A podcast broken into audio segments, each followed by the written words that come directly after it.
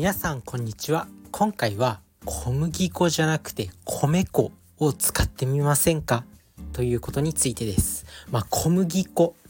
まあ、世界三大穀物と言われてる、まあ、米小麦トウモロコシ。あると思うんですけど小麦粉ってもあらゆる食品に使われてますよね。まあ、天ぷらの衣であったりとかあとは何？なんかそういう揚げ物の衣。あとはうどん。あと何？そういう炭水化物系のものお菓子もうあらゆるところに使われてるのがこの小麦粉なんですけど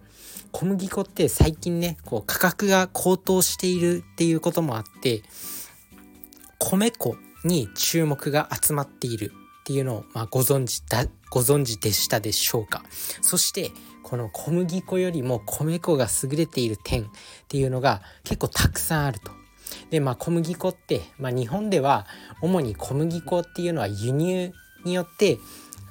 何取り入れてるんですけど、まあ、米っていうのはあの食料自給率も高いですから国内で米ってほとんど生産できてるんですね。なので米粉は、ま、日本人にとっても素晴らしいあの食材になってます。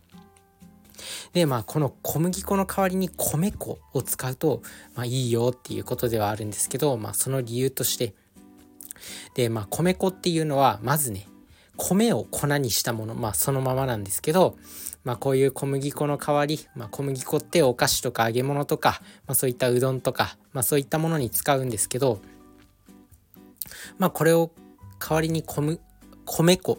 代わりに米粉に変えることによってまあいいよというまあ一人暮らしとかまあそういうなんだ。まあ一人暮らしで自炊する人とかね小麦粉めっちゃ使ってる人いるんじゃないでしょうか。まあね本当にお金がない時はもうとにかくこう小麦粉をね水で溶かしてただ焼いて食べる。なんかつけて醤油とかつけて食べるみたいなこう下積み生活を送ってる人とかね、まあ、小麦粉は必須の食材なんじゃないでしょうか、まあ、そんな感じで、まあ、それを代わりに米粉にしてみるのもいいよっていうところででまあこの米粉ね小麦粉とじゃあ一体何が違うのかっていうと、まあ、見た目は大体一緒なんですけどまあ、小麦粉と違ってグルテンっていうね、まあ、小麦の粘りの元となるタンパク質っていうのが含まれて含まれてないんですよね。なので、まあ、衣に使うとサクッとした食感とか、まあ、生地に加えるともちっとした食感になります。なのでね、まあ、こういった点は優れてる。あとは小麦粉のね、グルテン。まあ、このグルテンっていうのが小麦粉に含まれるタンパク質なんですけど、これによってアレルギー症状、まあ、小麦粉、小麦小麦アレルギーの人っているじゃないですか小麦アレルギーの人ってこのグルテンに反応してアレルギー症状を引き起こすんですけど、まあ、このグルテンを含んでないので、まあ、アレルギーも抑えられると、まあ、そういうねお子さんをお持ちの方とか、まあ、小麦アレルギーの人とかは是非この米粉を使っていろいろお菓子とか作ってみるのもいいよっていうところです。でまあ米粉の魅力なんですけどまあ、米粉は、まあ、お米ってねずっと噛んでると、まあ、甘くなってきたりすると思うんですよね。あとはこの米粉っていうのは結構もちもちしてる。まあ、米ってもちもちしてますよね。それをまあ生地に使うともちもちした食感であったりとかあとはもちろん栄養価に関しても優れてます。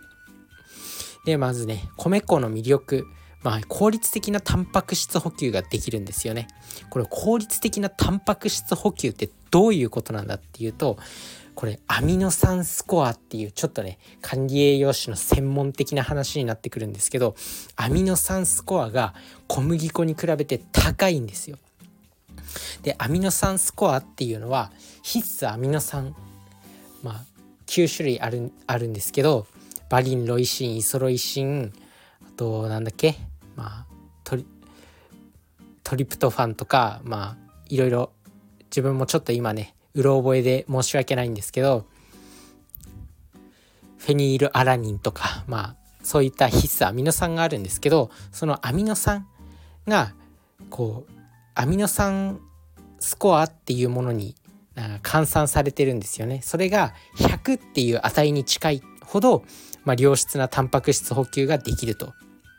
このアミノ酸スコアその9種類の必須アミノ酸のアミノ酸スコアが100に近ければ近いほど100を超えてれば超えてるほど効率の良いタンパク質補給ができるんですよね。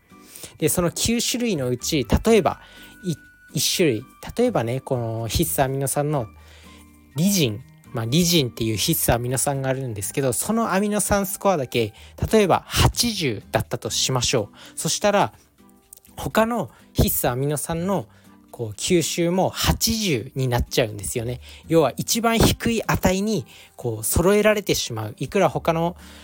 あのいくら他のアミノ酸のアミノ酸スコアが高かったとしても一番低い値に合わせられちゃうんですよ。まあそそういったところでこういうアミノ酸スコアっていうまあね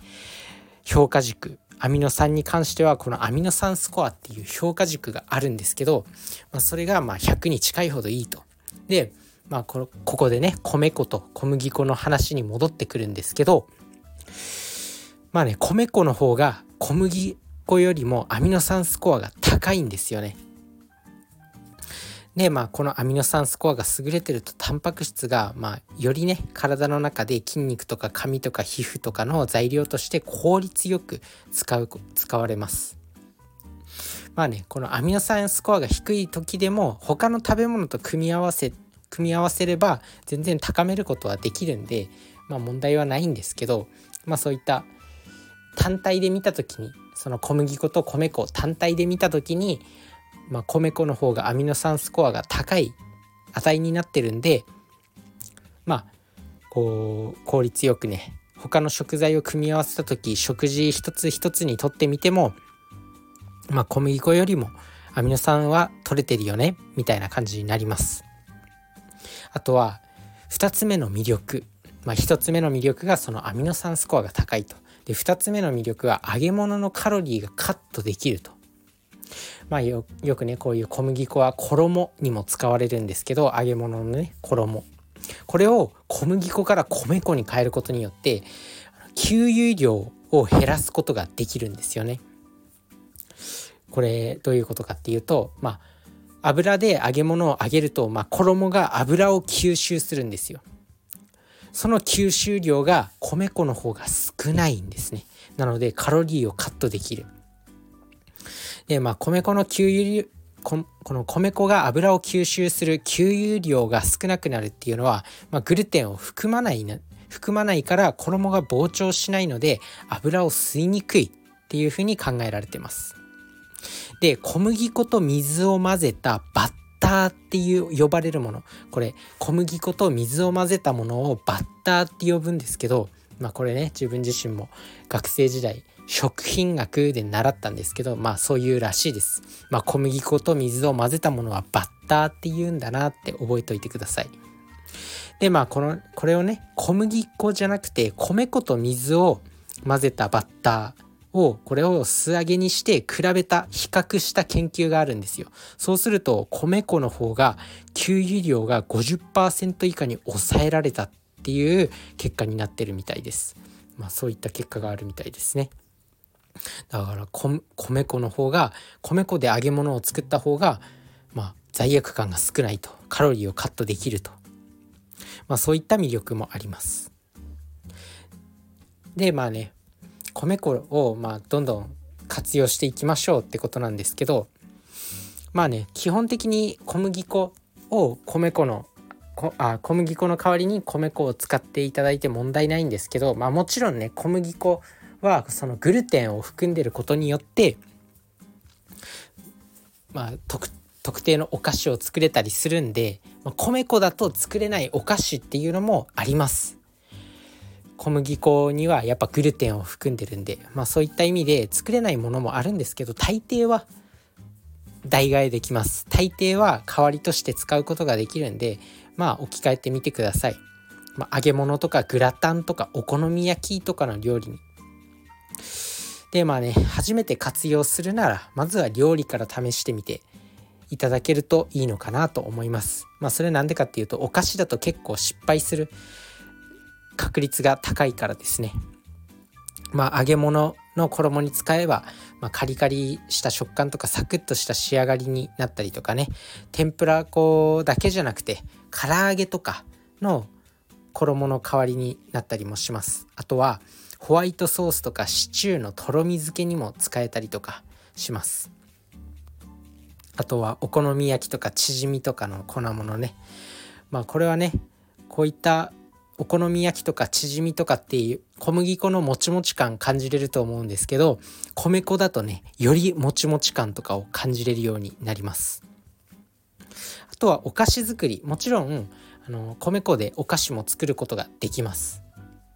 で米粉っていうのはこう振るよくお菓子作りのテレビとかお菓子作りの動画とか見てると小麦粉を振るっていう工程があったりすると思うんですけど米粉は振るわなくていいんですよ。粒子が細かくて。小麦粉よりも粒子が細かいんで振る手間が省ける。なので簡単にお菓子が作れると、まあ、クッキーとかケーキとかマフィンとかスコーンとかいろんなお菓子作れます。まあねこれ粉を振るっていうのも